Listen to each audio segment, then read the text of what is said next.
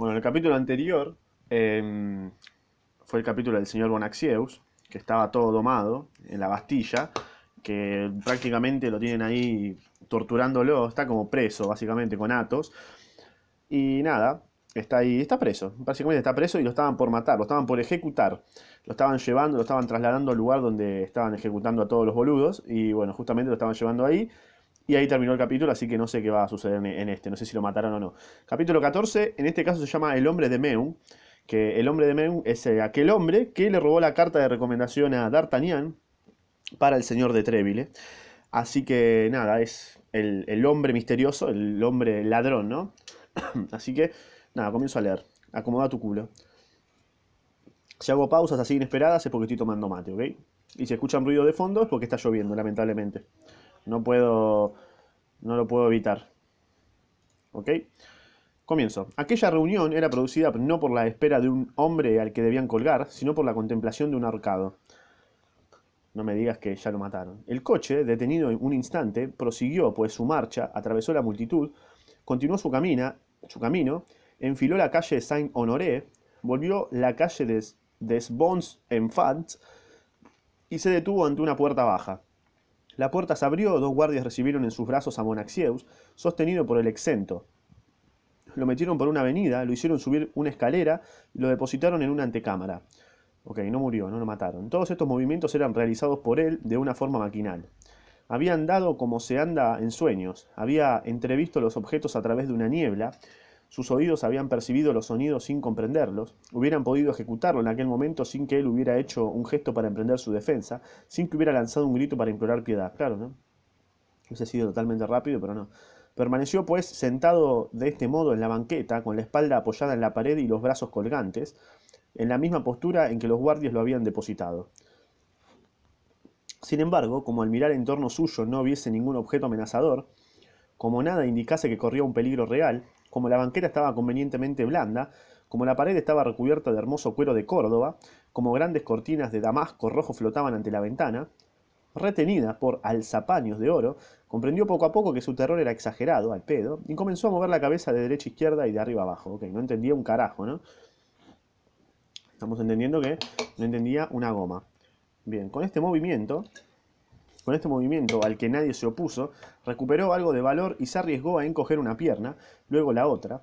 Por fin, ayudándose de sus dos manos, se levantó de la banqueta y se encontró sobre sus pies. En aquel momento, un oficial de buen aspecto abrió una, portes, abrió una, puerta, abrió una portezuela, continuó cambiando aún algunas palabras con una persona que se encontraba en la habitación vecina y, volviéndose hacia el prisionero, dijo: ¿Sois vos y él se llamaba. ¿Vos, vos te llamás Bonaxius? Sí, señor. Em, balbuceó el mercero, más muerto que vivo. Para serviros. Entrá, dijo el oficial, y se echó a un lado para que el mercero pudiera pasar. Aquel obedeció sin réplica y entró en la habitación en la que parecía ser esperado. Era un gran gabinete, de paredes adornadas con armas ofensivas y defensivas, cerrado y sofocante, y en el que ya había fuego, aunque todavía apenas fuera a finales del mes de septiembre. Una mesa cuadrada, cubierta de libros y papeles sobre los que había, desenrollado, un piano inmenso de la ciudad de La Rochelle, estaba en medio de la pieza. De pie ante la chimenea estaba un hombre de mediana talla, de aspecto altivo y orgulloso, de ojos penetrantes, de frente amplia, de rostro ante- enteco, que alargaba más incluso una perilla coronada por un par, de mostachos. Aunque aquel hombre hubiera, aquel hombre tuviera de, 30 y, de 36 a 37 años, apenas pelo, mostacho y perilla iban agrisándose. Ok, una rica descripción de esta persona, ¿no? Aquel hombre, menos la espada, tenía todo aspecto de un hombre de guerra y sus botas de búfalo, aún ligeramente cubiertas de polvo, indicaban que había montado a caballo durante el día. Buen dato, ¿no?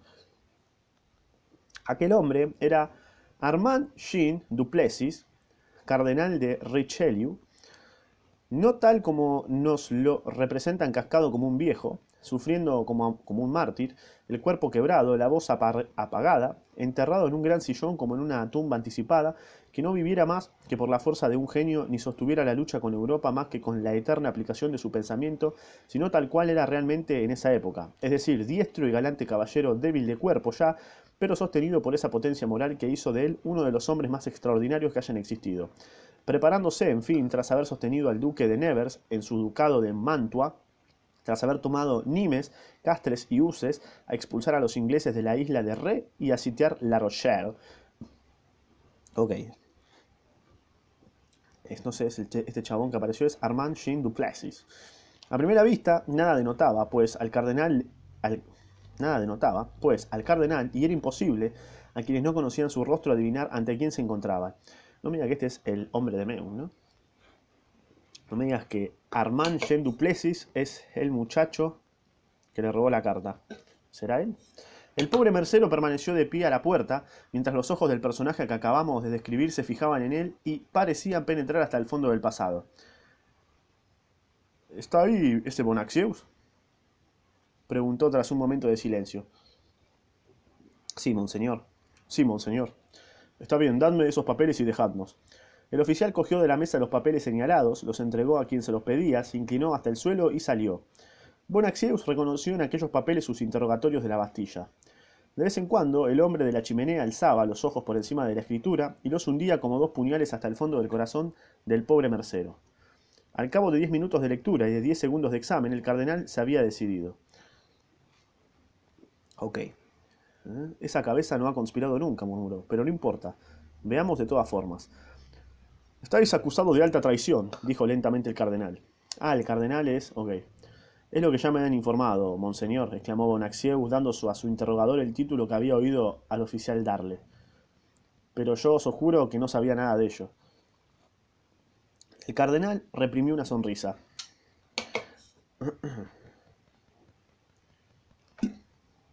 Habéis conspirado con vuestra mujer, con la señora de Chevreuse y con milord el duque de Buckingham.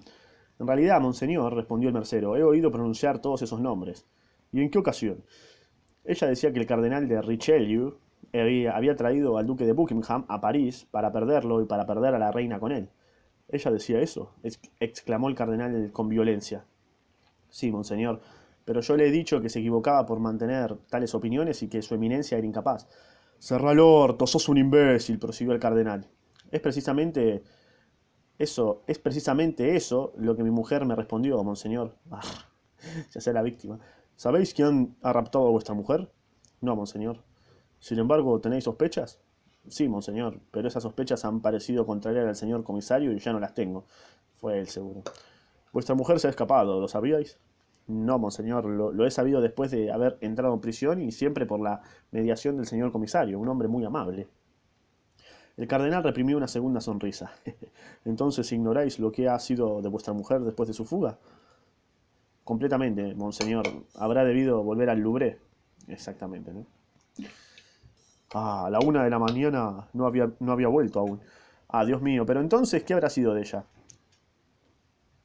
Ya lo sabremos, está tranquilo.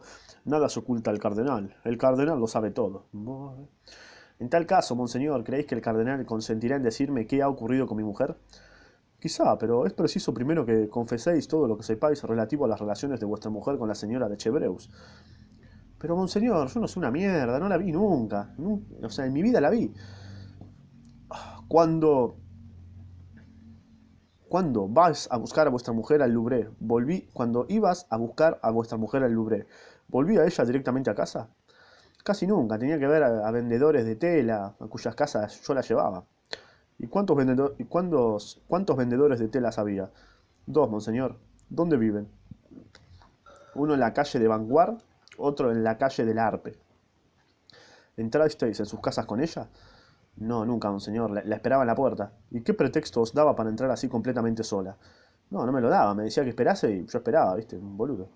Sois un marido complaciente, sos un pelotudo, mi querido señor Bonacieux, dijo el cardenal. Ella me ama, su querido señor, dijo para sí mismo Mercero. Diablo, las cosas van bien. Eh, ¿Reconoceríais esas puertas? Sí, obvio. ¿Sabéis los números? ¿Cuáles son? Número, número 25 de la calle de, Van, de Van de Vaugirard, número 75 en la calle del Arpe. Está bien, dijo el cardenal. A estas palabras cogió una campanilla de plata y llamó. Ok, el oficial volvió a entrar. El oficial volvió a entrar. Ok, idme a buscar a Roquefort, dijo a media voz, y que venga inmediatamente si ha vuelto. El conde... El conde está ahí, dijo el oficial. Pide hablar al instante con vuestra eminencia. Con vuestra eminencia, murmuró Bonacieux, que sabía que tal era el título que ordinariamente se daba al señor cardenal. Con vuestra eminencia.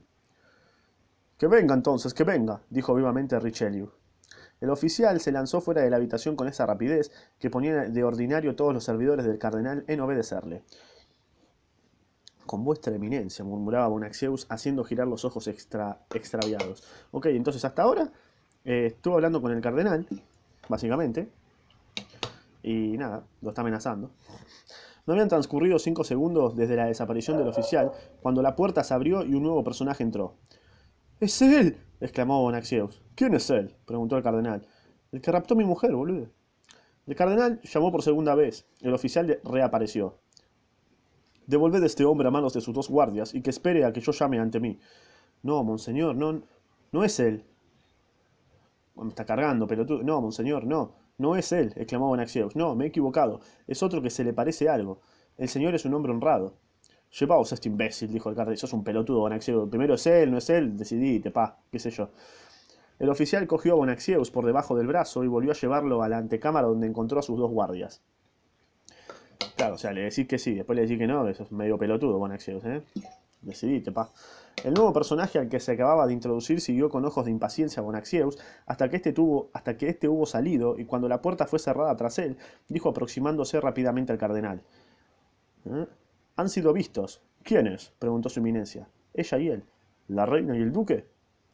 Sí. ¿Y dónde? En el Louvre. ¿Estás seguro? Completamente. ¿Quién os, lo, ha, ¿Quién os lo ha dicho? La señora Delanoy, que es completamente de vuestra eminencia, como sabéis. ¿Y por qué no lo ha dicho antes? Sea por casualidad o por desconfianza, la reina ha hecho acostarse a la señora de Fargis en su habitación y la ha tenido allí toda la jornada, toda la jornada. Está bien, hemos perdido. Tratemos de tomar nuestra revancha. Os ayudaré con toda mi alma, monseñor. Está tranquilo. ¿Cuándo ha sido? A las dos y media de la noche. La reina estaba con sus mujeres. ¿Dónde? En su cuarto de costura. Bien cuando han venido a entregarle un pañuelo de parte de, su costurera. ¿Opa? Después, al punto, la reina ha manifestado una gran emoción y pese al rouge con que tenía el rostro cubierto, ha palidecido. Y después, después. Sin embargo, se ha levantado y con voz alterada ha dicho, señoras, esperadme diez minutos, luego vengo, y ha abierto la puerta de su alcoba y luego ha salido. ¿Por qué la señora de Lanoy no ha venido a preveniros al instante? Nada era seguro todavía. Además, la reina había dicho, señoras, esperadme, y no se atrevía a desobedecer a la reina, claro, obviamente, ¿no? ¿Y cuánto tiempo ha estado la reina fuera de su cuarto? Tres cuartos de hora, claro, ese fue el tiempo en el que en el que se vio el duque de Buckingham y... Es lo que creo yo, capaz estoy flasheando, o lo que puedo entender, el que se vio Anita de Austria y del duque de Buckingham, ¿ok? Eso fue el tiempo. Entonces, esta habitación era de la reina, creo, o algo así. ¿Y cuánto tiempo ha estado fuera la reina de su cuarto? Tres cuartos de hora. ¿Lo acompañaba alguna de sus mujeres? Doña Estefanía solamente. ¿Y luego ha vuelto? Sí, pero para coger un pequeño cofre de palo de rosa con sus iniciales y salir enseguida. ¿Y, ¿Y cuando ha vuelto más tarde, traía el cofre? No. ¿La señora de Lanoy sabía que había, sabía qué había en ese cofre? Sí, los serretes de diamantes que su majestad ha dado a la reina. ¿Y ha vuelto sin ese cofre? Sí. La opinión de la señora Delanoy es que se los ha entregado a Buckingham. Está segura, claro, ahí va, se los llevó, claro, está segura. ¿Y cómo? Durante el día la señora Delanoy, en su calidad de azafata de atavío de la reina, ha buscado ese cofre, se ha mostrado inquieta al no encontrarlo y ha terminado por pedir noticias a la reina. Y entonces la reina... La reina se ha puesto muy roja y ha respondido que por haber roto la víspera uno de sus herretes lo había enviado a reparar a su orfebre. Hay que pasar por él y asegurarse si la cosa es cierta o no. Ya he pasado. Y bien, ¿y el orfebre? El orfebre no ha oído hablar de nada. Bien, bien, Ford. No todo está perdido y quizás, quizá todo sea para mejor. El hecho es que no dudo de que el genio de vuestra eminencia repara, reparará las tonterías de mi guarida, de mi guardia, perdón, ¿no es eso? Es precisamente lo que iba a decir si vuestra eminencia me hubiera dejado acabar mi frase. Ahora sabéis dónde se ocultaban la duquesa de Chevreuse, de y el duque de Buckingham. No, monseñor, mi gente no han podido decirme nada positivo al respecto. Yo sí, yo sí lo sé. ¿Vos, monseñor? Sí, o al menos lo creo. O al menos lo creo. Estaban el uno en la calle de Baugirar, número 25, y la otra en la calle La Arpe, número 75. ¿Quiere vuestra eminencia que los haga arrestar a los dos?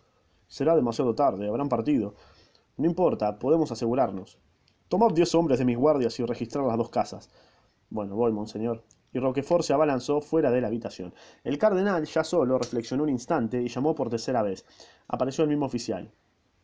Haced entrar al prisionero, dijo el cardenal. Maese Bonacieux fue introducido de nuevo y, a una señal del cardenal, el oficial se retiró. Ok, entonces, eh, el cofre de la reina lo tiene el duque de Buckingham. Pero no lo saben. La única que, la única que tiene la pista es eh, la señora Bonacieux. Así que si Bonacieux le dice, o, claro, por eso lo tienen a Bonacieux, porque piensan, piensan que la señora de tenía relación con el duque de Buckingham. Entonces ahí, se, ahí está toda la llave, ¿no? Pero también hay, una, hay un comodín que es D'Artagnan, que D'Artagnan eh, se cruzó con el duque de Buckingham. Pequeño detalle. ¿Eh? Bien. Entonces, Maese Bonacieux fue introducido de nuevo y, a una señal del cardenal, el oficial se retiró. Me habéis engañado, dijo severamente el cardenal. Yo, exclamó, exclamó Bonacieux, yo engañar a vuestra eminencia. Por favor. Vuestra mujer, al ir a la calle de Bauchirard y a la calle de la Arpe, no iba a casa de vendedoras de tela, hijo de remil puta. ¿Y a dónde iba, santo cielo? Iba a casa de la duquesa de Chevreuse y a casa del duque de Buckingham. Sí, dijo Bonacieux, echando mano a de todos sus recursos. Sí, eso es, vuestra eminencia tiene razón. Muchas veces le he dicho a mi mujer que era sorprendente que vendedores de telas vivan en casas semejantes, en casas que no tenían siquiera muestras, y las dos veces mi mujer se ha echado a reír. Ah, monseñor, continuó Bonacieux, arrojándose a los pies de la eminencia. Ah, con cuánto motivo sois el cardenal, el, gran cardenal, el hombre de genio al que todo el mundo reverencia. Oh, chupapija. El car y obviamente, para no morirse, ¿no? El cardenal, por mediocre que fuera el triunfo alcanzado sobre un ser tan vulgar como era Bonacieux, no dejó de gozarlo durante un instante. Qué gil que sos, cardenal, todos te odiamos. Luego, casi al punto, como si un nuevo pensamiento se presentara a su espíritu, una sonrisa frunció sus labios y, tendiendo la mano al mercero, le dijo: Alzaos, amigo, sois un buen hombre. El cardenal me ha tocado la mano. Vamos, la puta madre. Yo he tocado la mano del gran hombre, exclamó Bonacieux. El gran hombre me ha llamado su amigo. Sí, amigo mío, sé, dijo el cardenal con aquel tono paternal que sabía adoptar a veces, pero que solo engañaba a quien no lo conocía. Y como se ha sospechado de vos injustamente, hay que daros una indemnización. Tomad, coged esa bolsa de cien pistolas y perdonadme. Mirá. Le dio guita así porque pensaba que era inocente. Imaginás que fuese así ahora en la realidad. Ah, yo creo que sos inocente, sí, toma. Te vas libre y aparte te vas con 100 luquitas. Que yo os perdone, señor, dijo Bonacieux, dudando en tomar, de tomar la bolsa, temiendo sin duda que aquel don no fuera más que una chanza. Pero vos sois libres de hacerme arrestar, sois bien libre de hacerme torturar, sois bien libre de hacerme prender, sois el amo y yo no tendría la más mínima palabra que decir. ¿Perdonaros, monseñor? Vamos, no pensáis más en ello. Ah, mi querido Bonacieux, soy generoso, ya lo veo, y os lo agradezco. Tomad pues esa bolsa. ¿Os vais sin estar demasiado descontento? Me voy encantado, monseñor. Adiós entonces, o mejor, hasta la vista, porque espero que nos volvamos a ver. Siempre que monseñor quiera, estoy a las órdenes de su eminencia. Mm, será menudo, estad tranquilo, porque he hallado un gusto extremo con vuestra conversación. ¡Oh, monseñor! Hasta la vista, señor Bonacieux, hasta la vista.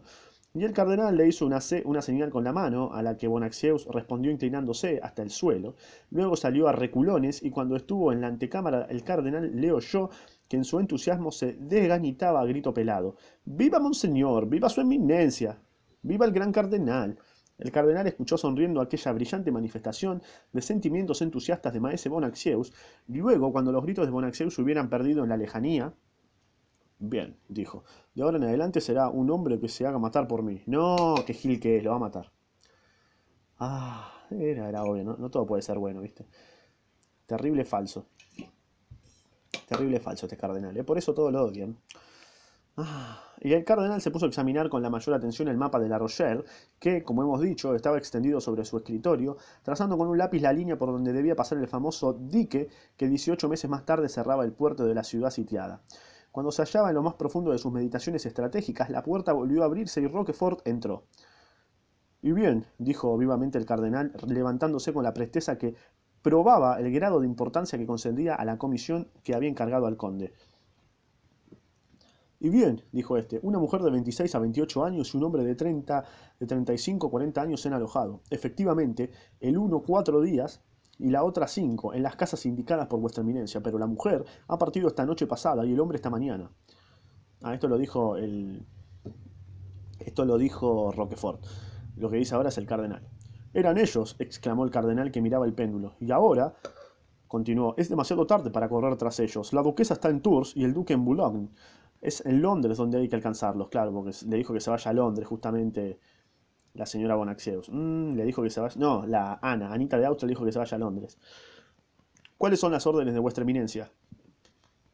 Ni una palabra de lo que ha pasado que la reina permanezca totalmente segura, que ignore que sabemos su secreto, que crea que estamos a la busca de, una conspiración cualquiera. Enviadme al guardasellos, Seguier, Seguier.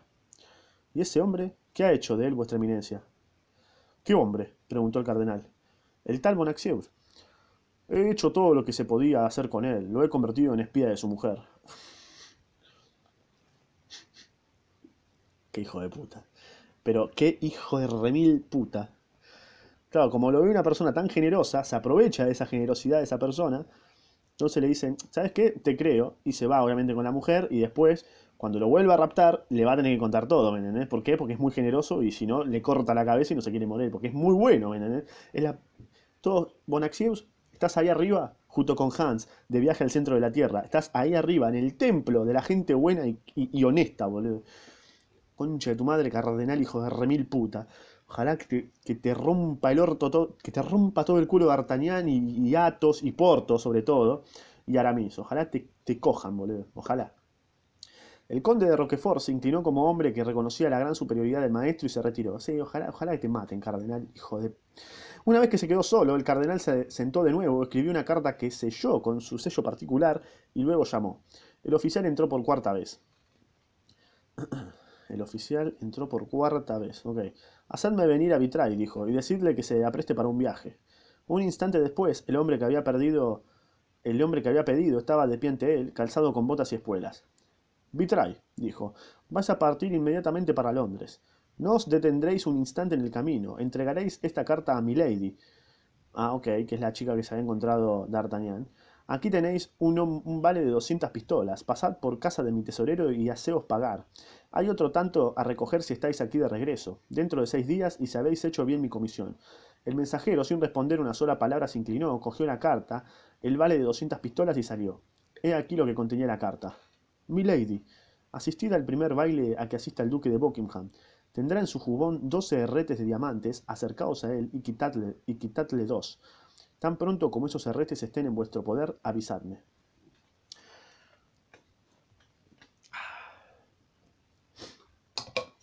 Todavía no entiendo por qué se llama el hombre de Meún. El cardenal era el hombre de Meún. Bueno, cuestión que Baman primero, el hijo de Remil, ya sabemos que el cardenal es un forro, eh, lo está usando a Bonaxeus para que sea de espía de su mujer, así después lo raptan y le sacan toda la info. Y nada, tienen que agarrar el cofre que tiene el duque de Buckingham, que se lo dio la, Anita de Austria, ah, que en realidad era de la reina, si mal no me equivoco, capaz estoy flasheando, pero creo que ese es el hilo, más o menos, así que nada, el, cardenal es un garca.